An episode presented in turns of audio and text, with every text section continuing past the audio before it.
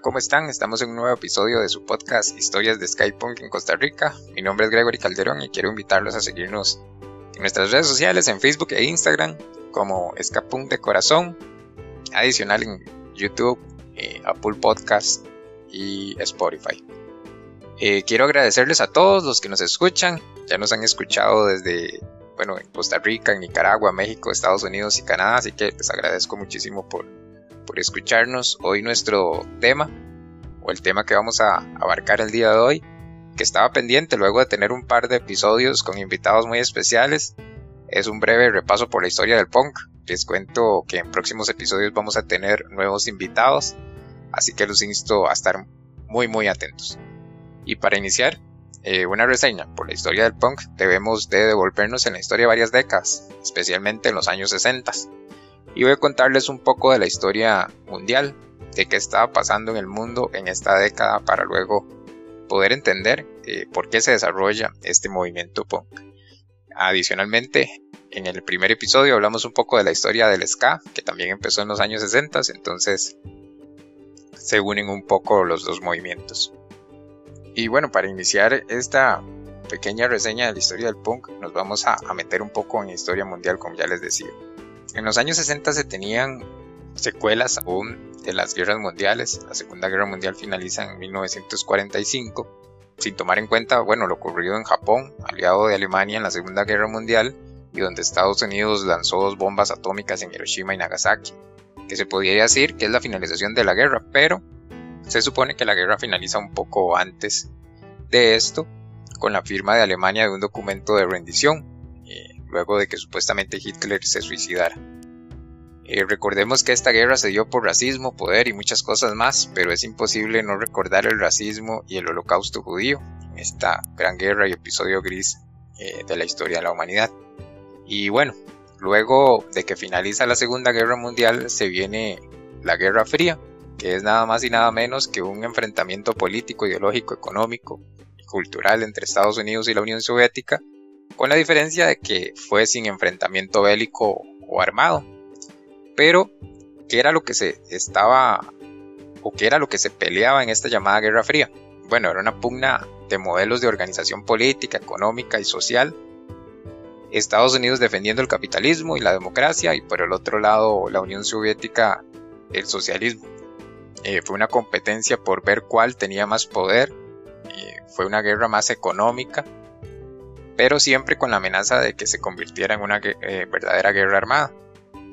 Y bueno, por, por su parte Estados Unidos buscaba detener la expansión del comunismo en el mundo.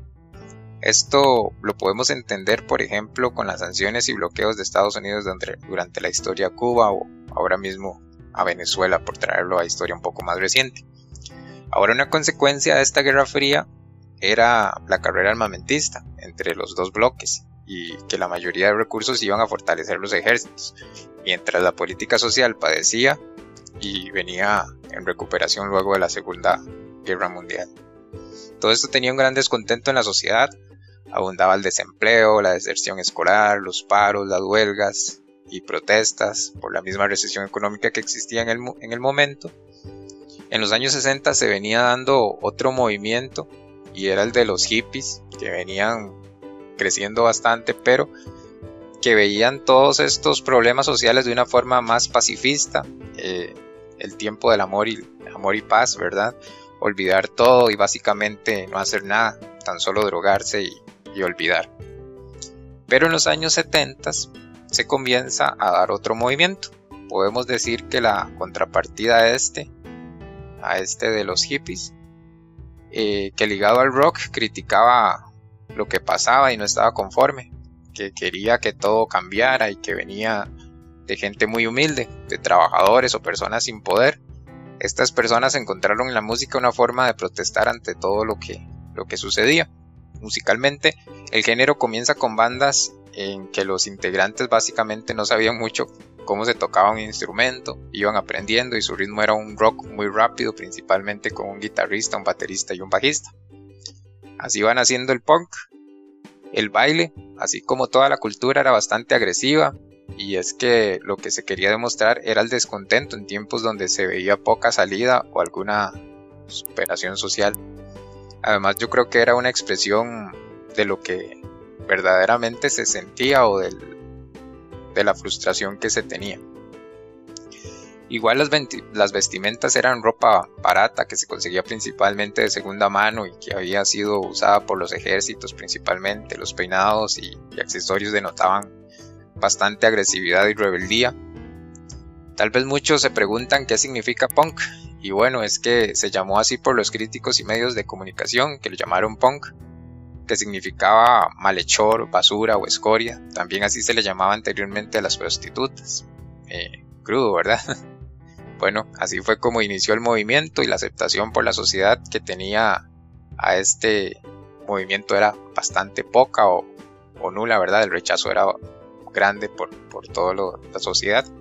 Creo que aún la aceptación no es la suficiente, aunque las cosas han cambiado mucho con los años, pero eh, las personas ajenas al género no investigan a veces qué era lo, el descontento de estas personas y qué realmente ellos buscaban un bienestar para todos, no solo para, para ellos. En esos años, lo que se quería con este movimiento y música era que los sonidos fueran sucios, por decirlo así, eh, poco profesionales, pero sí con mucha energía. Era expresar en la música cómo se sentían como personas. El punk no era una moda para estas personas que sentían que no existía un futuro. De las primeras bandas que surgieron, quizás no se encuentre mucha información y es que hasta hasta encontrar información de la historia del punk es difícil, pero las agrupaciones que se comenzaron a, dar a conocer eh, fueron Sex Pistols, y The Clash en Inglaterra, Ramones y Dead Kennedys en Estados Unidos, Escorbuto y La Polla Records en España en los años 80 y por América Latina en Argentina podemos hablar de Los Violadores en los 80 también y que es como ven hasta los nombres representan rebeldía en su mayor expresión. ¿Qué les parece si conocemos un poco la historia de estas bandas antes nombradas? Bueno, comencemos por los Expiltos. Brevemente, ¿verdad? Porque no podemos tocar toda la historia de estas bandas, pero vamos a ir tocando un poquito por lo menos y conocer un poco. Inspirados en la ira y la pobreza, nace esta banda en 1972. No estaban inspirados para nada en la poesía y el arte, como le indica su propia página web, tuvieron un inicio quizás como la mayoría de las bandas nuevas, bien complicado, y más cuando estás creando un ritmo diferente y que tiene muchos detractores. Sus fundadores fueron Steve Jones y Paul Cook. Pasaron varios artistas luego hasta 1974 que se integra Glenn Matlock y en 1975 llega John Lado, que luego lo rebautizaron como John Ruten. Eh, ahí fue cuando ya comenzaron a llamarse los Sex Pistols. Los invito a ir a su página web y conocer un poco de la historia. Es curioso conocer sobre temas de vestimenta y demás que vienen en la página. Su debut en vivo fue en 1975 y ya para 1976 comenzaron a tocar con más regularidad. Por su vestimenta y sonidos únicos, los integrantes regularmente se encontraban en, en peligro físico, poco a poco y muy y muy poco a poco fueron adquiriendo seguidores, generalmente personas que se identificaban con su descontento social. Su primer single o canción se llamó Anarquía en el Reino Unido, esto traducido al, español, que fue lanzada en noviembre de 1976 y por un contrato de 40 mil euros. La prensa no entendía qué estaba pasando. En 1976 aparecieron por primera vez en un programa de televisión. Eso es una historia un poco curiosa porque tal vez por accidente, porque el grupo Queen eh, canceló eh, de última hora la presencia en el programa y fue que llamaron a los Expiltus a este programa que se llamaba Today, que era presentado por Bill Grundy. Dicen que era un borracho que comenzó a incitar a la banda, lo que ocasionó que Ruten entrara en un enfrentamiento de palabras con el presentador. Todo sin saber que ya estaba transmitiendo por todo el Reino Unido. Entonces, luego de esto, los Expiltus comenzaron a, a tener bastantes seguidores cada vez, cada vez más y dándose a conocer por todos lados. Eh, luego Glenn Matlock eh, se fue de la banda y llegó Sid Vicious para 1977. Encontraron un nuevo sello con el cual grabaron Dios salve a la reina, traducido al español también, y quizás un himno que es, bueno, quizás que es un himno de, del punk. Grabaron dos discos en 1977 y 1978. Luego de una gira en Estados Unidos se retira de la banda Johnny Rotten. Eh, siguen tocando pero se desintegran en 1979. Digamos que no, les fue muy bien en su vocalista. Para el año 1996 se vuelven a juntar para una gira. Y luego también en, en 2002 y 2003. Unos años después eh, se les invitó para agregarlos en el Salón de la Fama del Rock. A lo cual rechazaron y además repudiaron. Bueno, ¿y qué tal si repasamos la historia de, The Clash? Nos quedamos en, Reino Unido. ¿Y qué significa The Clash? Bueno, la traducción es el enfrentamiento. Eh, con la historia que contábamos, ¿verdad? Eh, bueno, The Clash es una banda de Londres que nace en 1976 y que se mantiene hasta 1986, conformada por John Strummer en la voz, eh, Mick Jones, guitarrista y coros, Paul Simon en el bajo, Kate Living en guitarra y Terry Chimes en la batería. En 1976 realizaron su primera presentación abriendo a Sex Pistols en un concierto en Sheffield. The Clash se diferencia un poco a Sex Pistols y es porque sus integrantes quisieron mezclar algunos otros ritmos y se les catalogó como una banda punk rock, incorporando funciones entre reggae, ska, jazz, funk, rock, entre otros ritmos. Sus letras eran críticas sociales y políticas también, siguiendo el patrón de lo que pasaba en la historia y lo que buscaba este nuevo género musical.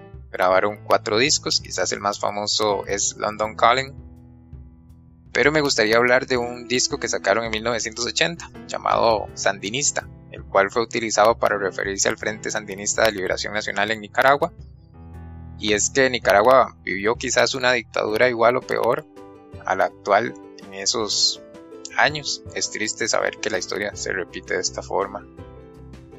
Pero bueno, eso es, eso es otra historia. Y ahora, ¿qué tal si viajamos hacia, hacia Norteamérica, donde estaba creciendo bastante la escena punk y se dice que Ramones, luego de ver, eh, de ver en Londres a Sex Pistols, decide hacer una banda en Estados Unidos esta afirmación no es muy aceptada, pero bueno, los intérpretes de Hey Ho Let's Go se formaron en 1974. Sus integrantes adoptaron el apellido Ramón.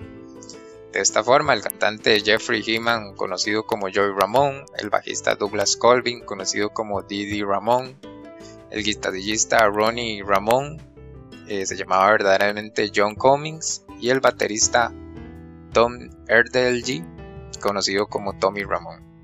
Luego fue sustituido este último por Mark Bell, conocido como Marky Ramón. La banda nace en Queens, Nueva York, influenciados más por bandas de rock como The Rolling Stones y The Beatles. Eh, podemos decir que es una banda más punk rock que grabaron 15 discos aproximadamente y que se disolvieron en el año 1996. Pero bueno, para poder hablar un poco de estas, eh, de otras bandas también, ¿Qué tal si nos pasamos a Dead Kennedys? Que fue otra banda estadounidense que, se forma a finales de la década de los 70 en San Francisco y que era una banda que mezclaba ritmos como punk rock y hardcore punk.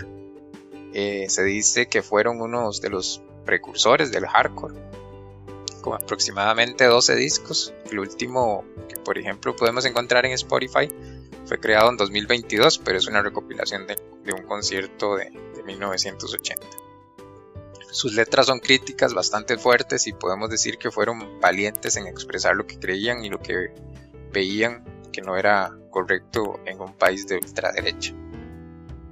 Y ahora, ¿qué les parece si dejamos a los creadores de Holiday en Camboya para volvernos a Europa, especialmente a España, para conocer rápidamente a Scorbuto y la Polla Records?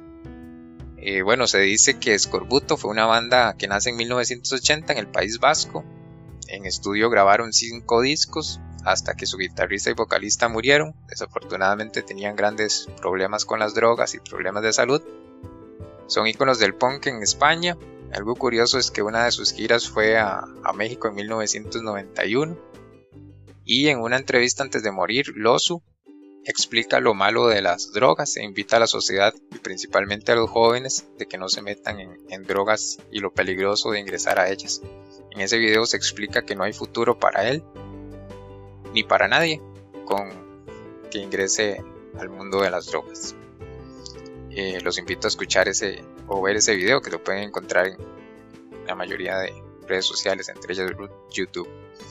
Eh, luego de la muerte de Luzu y Juanma, el baterista Paco Galán sigue con la banda hasta aproximadamente 1998 y por ahí es un poco la historia de Scorbuto, pasando muy rápido, ¿verdad?, sobre, sobre la historia. Y creo que, bueno, este, nos podemos pasar un poco más hacia, hacia la Polla Records, igual, eh, nacen en el País Vasco. Quizás de todas las bandas de punk, la primera que escuché, por lo menos yo, y que la que más disfruté, ya que al ser en español y entender sus letras, además de que la música era bastante buena, quizás un poco más profesional, su crítica sí es bastante fuerte, eh, música muy explícita y bueno, con una gran cantidad de discos. Es otra banda formada en el País Vasco en 1978. Eh, cuánto quisiera poder grabar un podcast y que fuese Evaristo el que nos cuente la historia, pero en YouTube también pueden encontrar bastante material de su historia. Como nos contaba en un episodio anterior Marco Calderón, ellos pudieron ver un concierto hace poco tiempo, y es que tienen material lanzado en 2019 de un recopilado de sus éxitos y luego en 2020 un live del concierto 2019. En Spotify tienen eh, discografía de 20, 26 perdón, producciones que sin duda todas son de muy buena calidad. Y para finalizar, en 1980 nace una banda llamada eh, Los Violadores en Argentina, con 12 discos en las plataformas. Es una banda ícono en Latinoamérica. Y si escuchamos muchas bandas argentinas podemos encontrar gran similitud en el sonido con, con esta excelente banda argentina. Y estas son algunas de las primeras bandas del género punk en el mundo. Ahora el género ha crecido bastante, crecido mucho y la cultura punk también ha cambiado bastante este género ahora se mezcla con diversidad de ritmos y me gustaría en un próximo episodio hablar un poco de la mezcla con el ska, que es lo que nos gusta, ¿verdad? También y, por lo cual se creó el nombre del podcast. Además, en otra ocasión podemos hablar un poco de las principales bandas de Sky Punk en, este momento. Pero retomando la historia, pudimos ver el, que el movimiento punk nace en tiempos difíciles y que se va consolidando poco a poco que los sonidos quizás ya no son los mismos y que se ha creado un montón de variables al ritmo o hasta pensamiento o ideales, pero que, la raíz de este género es la lucha, es buscar el bienestar de todos, es gritar al mundo y expresar lo que está mal, es ser consciente de que lo primero siempre debemos ser todos, todas las personas y principalmente los que menos tienen. Eh, yo dejando de lado eh, diferentes ideales, yo veo el movimiento punk como un estilo de vida que lucha por los derechos humanos, por los derechos de todas las minorías, a favor del feminismo, que lucha por preservar la naturaleza y el planeta, que critica las guerras y los ejércitos, que, critica el consumismo abusivo, que critica el abuso de poder, que es consciente, que es una familia, que, es una que no es una moda, que aún tiene mucha historia que contar. También valores como lo es la libertad, que todos somos iguales, que sé que las personas que están escuchando también eh, y llegaron hasta aquí en este episodio piensan muy parecido sobre qué es el punk. Así que los invito a ser fuente de unión en la escena, dejar las diferencias y buscar bien, el bien de todos. A los más jóvenes les doy el consejo de no meterse en drogas y buscar siempre ser buena persona y alguien que aporte a la sociedad. Y para terminar, ahora sí agradecerles a todos por escuchar el podcast, por sus buenos comentarios, por compartirlo y por todo el apoyo. En próximos episodios vamos a tener nuevos invitados, así que los invito a estar muy atentos. Ya estamos en Spotify, Apple Podcast y YouTube. Un saludo muy grande, muchísimas gracias por escucharnos.